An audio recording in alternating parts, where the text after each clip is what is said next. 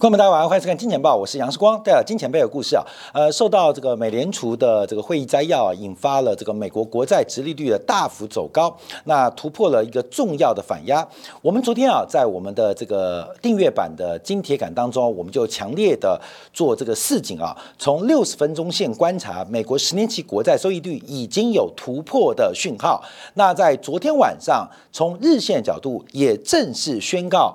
这个直利率向上的一个趋势正式启动啊，那这会有什么影响？我们今天要马上做个解读。但这个解读，这个美国国债大跌、利率大幅攀升的背景之下，我们先看今天新台币啊，因为新台币在这一波啊亚洲的主要货币当中，它的贬势非常非常的凶，非常非常凶，这是一个呃蛮特别的现象。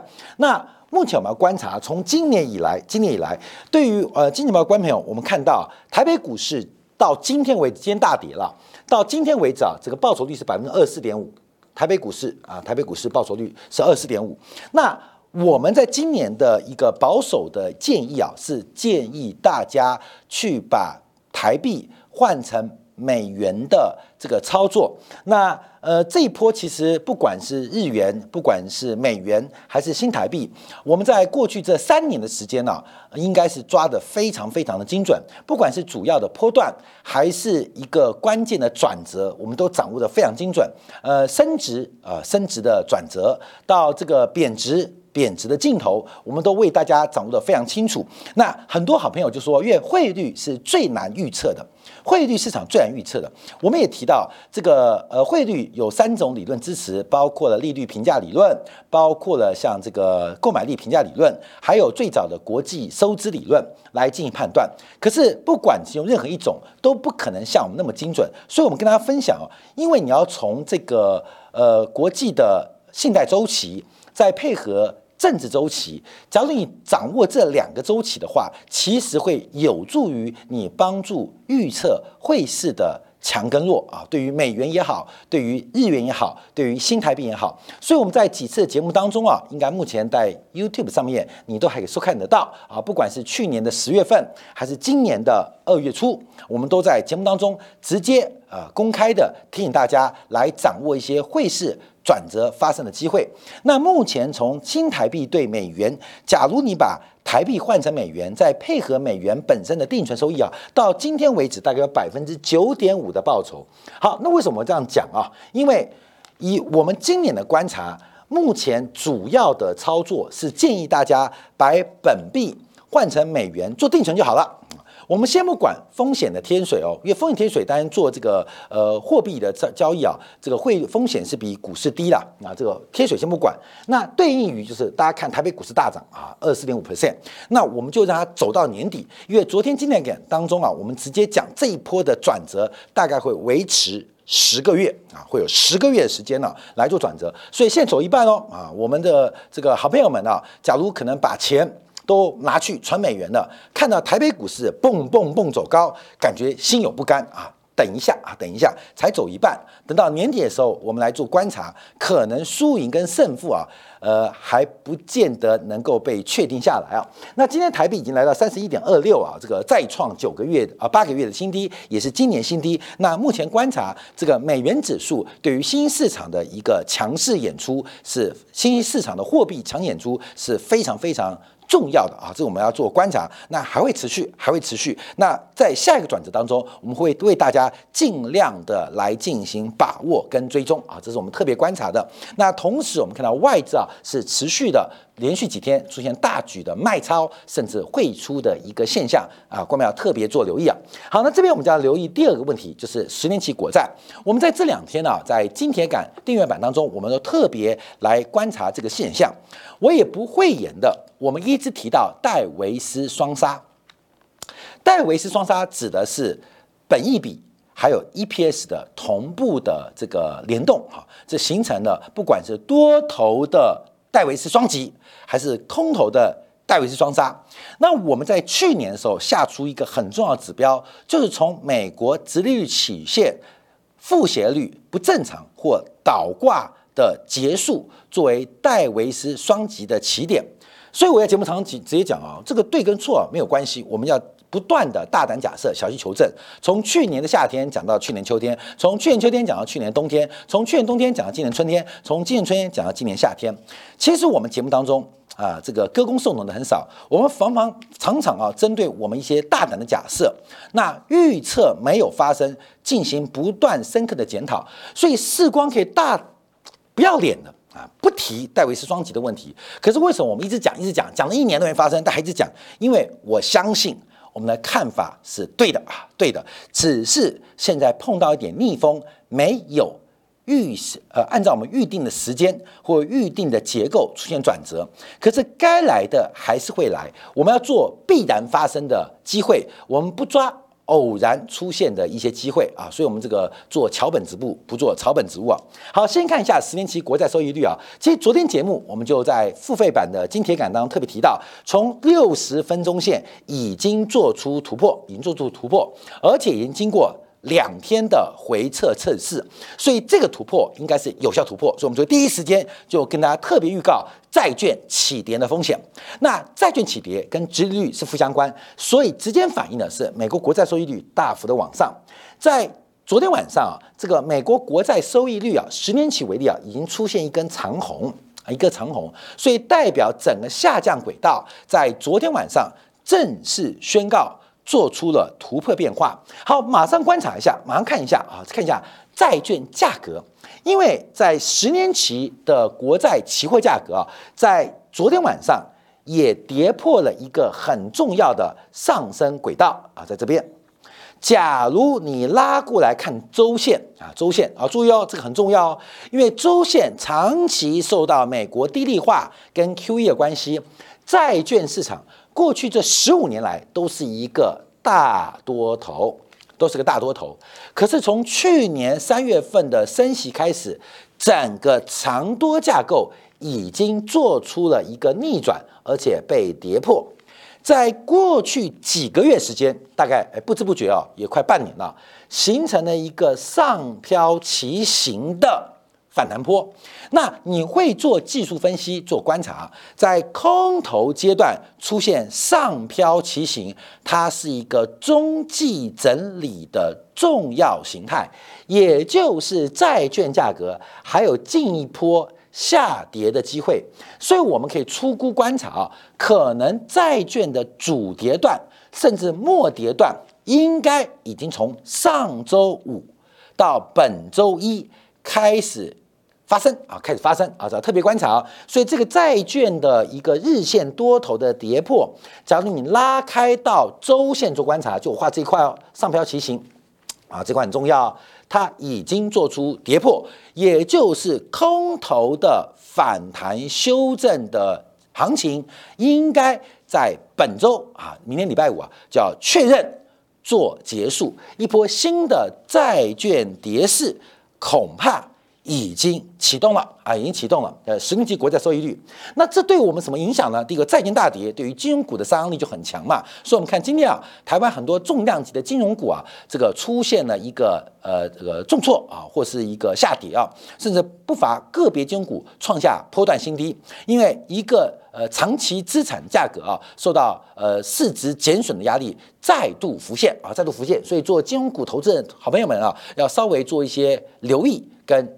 呃，小心啊，小心啊！倒是提醒大家啊，这个台湾一党叫星光金啊，在经过这个经营权改选之后，准备要现增资。这个现金增资的价格啊，假如够低的话，这可能是一个很重要的长期投资机会啊。等到那时候发生，我们再提到啊，那时候再提到。好，那我们看一下，因为十年期国债收益率的大幅攀升，直接使得我们讲殖利率倒挂的问题出现非常重要的转折啊，收敛。我们在昨天金铁杆节目有提到，这个倒挂应该是历史之最。这一次倒挂的时间跟倒挂程度应该是历史之最啊！最多的时候，十年期跟两年期国债收益率最多来到百分之一点零八。哎，世光，你不是打嘴巴吗？你的画面的左边不是就有一个二点零一吗？啊，不能这样讲，因为当时一九八零年到一九八一年啊，当时美国国债收益率来到大概百分之十六。到百分之十八的一个位置，所以你懂意思吗？百分之十八倒挂百分之二，跟现在百分之四，倒挂百分之一，你懂意思吗？就是呃，倒挂百分就是两年期国国债了。我们举例啊，十六 percent，那呃十八 percent，十八 percent 这是二 Y 的，那这是十 Y 的，我们就能假设。那现在呢是这个十 Y 的是四 percent 啊，四 percent，这个十 percent 十十年期的。那两年期的，两年期的是五 percent 啊，五 percent 啊，这是两年期的。所以这个因为他们的当时利率水平不同啊，所以我们用比例比率来讲的话。应该这次倒挂程度是最深最深，就是呃一九七六年来啊有统计来最深的一次啊最深一次。那不仅深，而且它非常久，它非常久，这个倒挂程度非常久。这就是为什么我们从去年夏天讲到秋天，秋天讲冬天，讲到今年春天，讲到今年夏天，现在都已经啊立夏了啊立夏没发生，完全抱跟跟大家抱歉啊，完全没有预测到这次倒挂的程度会如此之深。而且如此之久，你看过去二零零六年也好，两千年也好，还是一九九零年代初期也好，它第一个它的倒挂程度啊，它会出现倒挂，可是不会维持太久啊，不会太久，有时候呃短则三个月，长到六到九个月，可这次程度久，这次程度就久了啊，就久了，所以这一次的长度跟深度都超出我去年在这个时间的预期。所以，我们去年预估啊，戴维斯双极应该在去年底发生。啊，这个恬不知耻啊，越没发生，而且股市大涨哦啊。可是我们还是要回去检讨，因为跟大家做分析啊，大家长期支持啊，我们这个金年报啊，这不知不觉都做三千多集啊，很快很快就要做到四千集啊，这也是华人财经节目当中最长寿一档啊。那每天的这个流量啊。这个受到大家支持啊，非常稳定啊。这个一个月的这个每天日更啊，都两三百万的点击数啊，所以我非常感谢大家支持啊。所以我们很重要的，除了预测之外，也要反省啊，为什么没发生？就是我没有想到，在去年这时候，我没有想到这个倒挂会如此之深。而且如此之久啊，如此之深，如此之久。可是我一直提到，这个倒挂是不可持续的啊，不可持续的，因为不可能。我们等会再从直率曲线再分析一次啊，这是不可能持续的啊，不可能持续那么久的。但它就发生了啊，发生了。但既然不管它持不持续，它现在已经出现了一个转折，也就是美债的直利率倒挂。它已经开始准备收敛，准备收敛。假如我们从啊技术面，我们也划线来讲，它一个双脚已经成型了，所以我们特别观察啊，因为右侧比左侧更低，这一次倒挂的收敛，也就是长天期收益率反弹的力道，可能会比我们想象中更强。那长天期收益率反弹力道比我们想更强，也就是长天期，尤其是 duration。比较长的资产，它的跌幅会超出大家的预期哦，啊，这要做观察的。好，另外一个方向就是把十年期跟上个月期做对比啊，这两个不同的指标同对比。那这边也看到倒挂已经开始做收敛的变化，也就是戴维斯双杀，不管是 EPS 的向下，还是市盈率本益比的向下，应该即将发生。好，那我们从几个面向做观察啊，这个呃，这个空点到了吗？这个空点可能已经开始喽啊，空点已经开始喽。那这个呃，全球股市的牛熊的反转应该已经启动。我们先看一个比较短的这个关系啊，就是倒挂啊，十年期倒挂，因为十年期的利率理论上是大于两年期啦。啊，这个是常识哦，就是我们去银行存钱，一年期的定存利息通常会比一个月高嘛，因为有一个时间的报酬、时间的价值，所以通常年限越长的利率会比年限短的利率来得高。那什么叫倒挂呢？就是年限长的利率比。年限短的利率来的低啊，叫倒挂，所以这个叫倒挂啊，倒挂，倒挂是不可持续的，这个不可持续的哈。那我们都在讲说明啊，这个每次节目都要提到。我们从过去观察啊，其实这是微观，我们都在变成宏观。我们看到直利率倒挂的问题啊，只要直利率倒挂加剧，从倒挂开始加剧，美国的股市都是只涨不跌的哦。那每一次倒挂，蓝色线一收敛哈。美国股市是只跌不涨的哦，啊，所以我们可以做观察很多围观的地方，就大家了解啊。所以为什么倒挂的关系会跟美国股市或房地产有高度关系啊？这个 duration 就是呃持有越长的资产呢，像房地产啊，像股市，就说是呃动辄二三十年呃不会到期的这个资产呢，就越长期的对倒挂越明显。那我昨天今天讲节目是做到底是先有鸡还是先有蛋啊？就是先倒挂还是先看自然价格，还是自然价格导致倒挂？那我的结论不重要，因为有鸡就有蛋，有蛋就有鸡。你看到鸡就知道找蛋，你看蛋你就注意鸡在旁边啊。这个所以这是高度正相关的关系啊。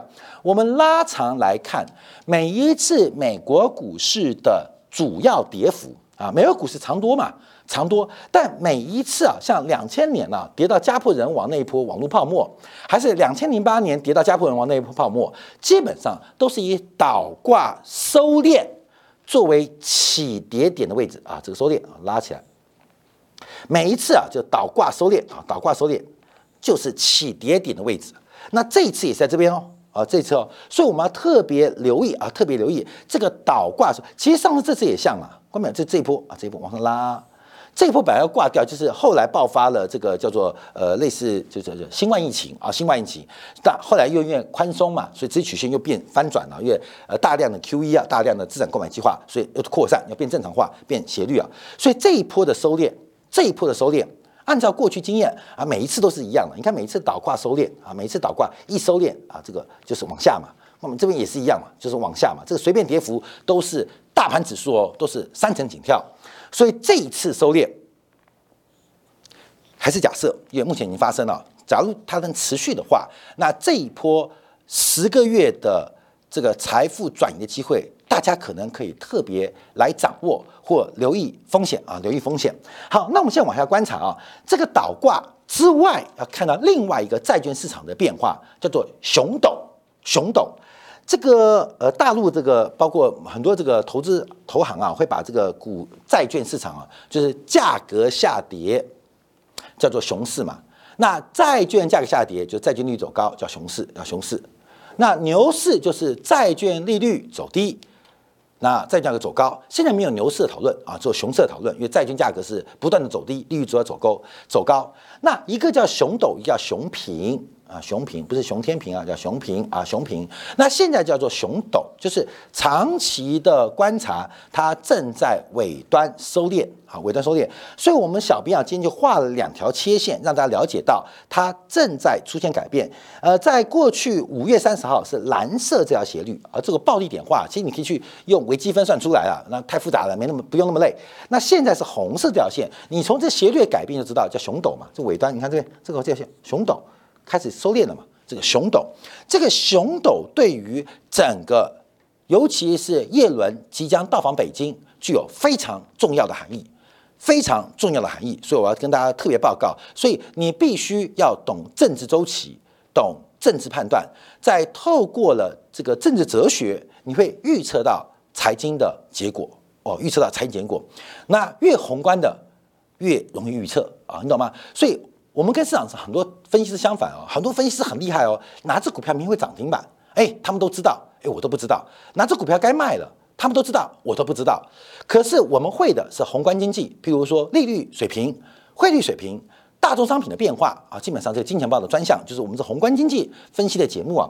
那这最重要原因，并不是理论的扎实，也不是新闻的完整，更重要是对于政治周期的掌握啊。这个不用你去挑战啊，我知道每个人都挑战这个啊，反正每次被骂了。我还记得我这次跟我们小编安慰小编说：“世光哥，你又被骂了。”我说啊，你来的不够久。你看，二零一六年川普选举的时候，我们独排众议，全世界最早压川普选上。你看底下骂翻一片，世光你不懂政治，川普怎么可能？选上世光，你不懂选举，难怪选不上。哎，后来这些人都闭嘴喽，都闭嘴，乖乖的变成金田感啊，太多太多了啊，很多很多啊。这个我们每次说明当中就很多，所以每一波啊，这个骂的越多，大家更要掌握啊。注意哦，这个留言板常常就是反指标啊，就是反指标哈。我们不怕留言板，所以我们尽量啊，呃，不做调整。所以你看底下骂的多，你看我跟你讲，财经节目了不起哦，因为财经节目你去看，大部分都把留言板关掉。你有这，不然就是筛选，筛选。你说哪有筛选？你不是你妈妈看那个主持人，你看你留言会马上消失，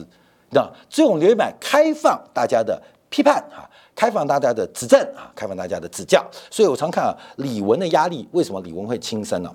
除了生理的问题，包括婚姻问题，其实啊，作为一个演艺明星啊，很辛苦，因为他老了，邓紫棋出来了，谁要看李玟嘛？所以这个慢慢被大家抛弃的过程。你看李玟现在是大家怀念他啊，李玟之前在央视表现，在哪边表演？你看那底下留言板骂翻了，那么老了还出来跳舞啊？这个是对嘴的。其实啊，李玟作为一个演艺人员，做个台面人物啊，要有非常大的抗压能力。那李玟非常优秀，所以李玟抗能不够，不像世光脸皮很厚，难道脸皮很厚？像在台湾呢，要做统派，要有一个条件啊，要条件叫做不要脸，不要脸，不然你活不下去，你知道吗？所以我们长期在政治琢磨当中，变成有不要脸的一个情况。所以你怎么骂我，我跟你讲哦。就跟长茧一样，脸皮越来越厚，所以不要再说我变胖了，是我脸皮变厚了啊，懂了吧？脸面红，是吧？我跟你讲一下，所以大家指正批评指教啊都可以。好，我们再讲回这个重点啊。所以这个熊斗是另外一个含义。所以这一曲线倒挂收敛啊，我们刚刚从对于资产价格，尤其股市啊，它一个很重要的讯号哦。那另外本身熊斗也有另外讯号，这个美国从联储到财政部。第二波的一个金融攻击即将启动哦，啊，即将启动。好，那我们分析一下为什么十年期国债收益率会涨那么凶啊？啊，我们再做拆解啊，再解。因为其实从五月份、六月份到七月份啊，大家注意到这个名目利率，就是我们刚刚讲十年期国债收益率，今天已经百分之四喽，百分之三点九八啊。五月份就是有呃，这个五月份谈了二十个 BP，零点二个百分点，完全由实际利率贡献的。六月份谈了十七个 BP。有四分之三是有实质利率贡献的，七月份到现在谈了十四个 BP，有三分之二是有实质利率贡献的。关键你知道像什么吗？像去年的第一季，去年第一季之后会发生什么事情？跌到你哭天喊地啊！跌到你哭天喊地。其实我们对于历史的价格周期或很多讯号周期，它发生了，只是我们在当下不知道。所以再次提大家哦，这个实际利率的攀升，其实对于资产价格的影响会非常非常的大哦，会非常非常大。好，那我们看实际利率现在多高？我们先从金融署现实利率观察啊，迎来了一点六九。这一点六九是什么意思啊？它已经突破了三月八号当时系股银行挤兑前的高点，它已经突破喽。它正在挑战去年十一月三号的转折一点七四，而且。非常非常接近，随时随地金属性的实利率都即将创新高，所以我们拉上来看这个两千零三年有数据以来的一个表现，这边的一个转强，哎，看到它刚好是一个下飘情形啊，上升的过程，多头的下飘情形跟空头的上飘情形刚好相反。这个中继突破可能性非常大，所以我们之前估计啊，实际利率应该会回到百分之二点五的水平，几率是非常高哦。那这会有什么影响？我们借用一下这个 Ray Hedge 今天一个布洛克的文章。第一个，实质利率直接影响的是股价的本益比 P/E ratio 啊。我们昨天节目也提到 EPS，哎有时候节目提到不是没提到啊，是因为我也不知道我在录哪一段，你知道吗？所以有时候这个免费版我们也很认真录，那付费版加长，所以呃品质是一样的，只是内容变更多啊。所以有时候我也不知道我我在哪边讲过啊。我们昨天讲过，一个是 EPS，一个是 P ratio。从长期观察，其实实质利率跟本益比就是高度负相关。它这边是透过导数的关系来进行连接，可是今年以来啊，尤其是今年第一季之后。这两个脱钩了啊，两个脱钩了。第一个是 S M P 的远期市盈率，这边是实质利率脱钩了。这个缺口主要的解读就是 A I 的大题材，人工智能的大题材啊，这个题材让他们脱钩了。那谁是主人，谁是狗？这不要去怀疑，主人就是资金成本。所以这个修复的过程当中也是。戴维斯双极要酝酿的过程。好，那我们先讲说它可能是起跌，那也要一些背景啊，这也是从 r e v e Hedge 来做观察啊。不管从这个它的这个远期市盈率，还它趋势，还是从远期 PE 啊，经过这个换算标准差，现出新高啊，甚至历史高点。所以一样啊，我们做金融市场，假如你做衍生性的金融商品，它就是个赌博，它是个零和游戏。它并不会产生收益。期货选择权其实它本身就是一个零和游戏的投机。那我们直接不会演的就是赌博。那赌博怎么判断？就是把你获利的期望值跟风险的期望值配上几率，或许涨百分之五十，或许跌百分之五十，那要看涨的几率跟跌的几率多少。那现在告诉我们，这个涨的几率它来到历史新高，它会越来越小，因为它不是独立事件哦。金融市场比拉斯维加斯的赌场、比澳门的赌场来的更棒，所以你上的赌桌常常是独立事件。可金融市场它的价格是连续事件，也就是一副牌已经出了四个 K，它不会有第五张 K 出现啊！当然，因为独立事件就是把牌重洗再发一次，这一次出四张 K，我现在牌收回来重洗一次，你赌没有 K 吗？哎，不一定哦，因为它是独立事件。可金融市场它是连续事件，一张牌。发出完四张 K 之后，在另外一个周期还没有开始之前，牌是不会收回来的。所以四张老 K 发出去，你要确认一件事情，它就不会有老 K 了。多头已经把四张大老二丢出来了，四张 S 丢出来了，剩下要逆转的机会，那当然有可能同花顺啊，同花顺，那就不能排除，因为大家啊多头 K 空头牛跟熊在赌大二哈，牛就是。K A 二把这个熊打趴了啊，熊打趴了，就啊，打完，哎，我还有牌啊，哈，就四张二，四张 A 都出完了啊，熊就要想哦，你还有什么牌？你的二 T G S T G 都出完了，连 K T G 都没了，我手上都是 Queen Queen，那你还打得过我吗？当然还是有可能输，所以有风险哦，啊，因为有可能不排除他有同花顺啊。可是啊，可是你有我也有啊，所以我们从几率观察它的一个十个月财富转移起点，就是我们昨天今天感特别提到的，已经可能开始启动了。分享给所有金铁呃金钱报的观众朋友，感谢大家收看。好，我们稍后在金钱部分，我们就要研究一下辜朝敏啊，这个在叶伦访中之起啊之前呢，全球的投行。开始给中国啊出谋划策，不管高盛啊，不管大摩，甚至连野村的首席经济学家辜朝明都用自身观察日本的经验，特别用他的专查资产负债表理论来给中国建言。这到底是良药苦口还是毒药可口呢？我们休片刻，在精彩部分来分析辜朝明给中国出的资产负债表杠杆的药方。是毒药还是这个呃糖药？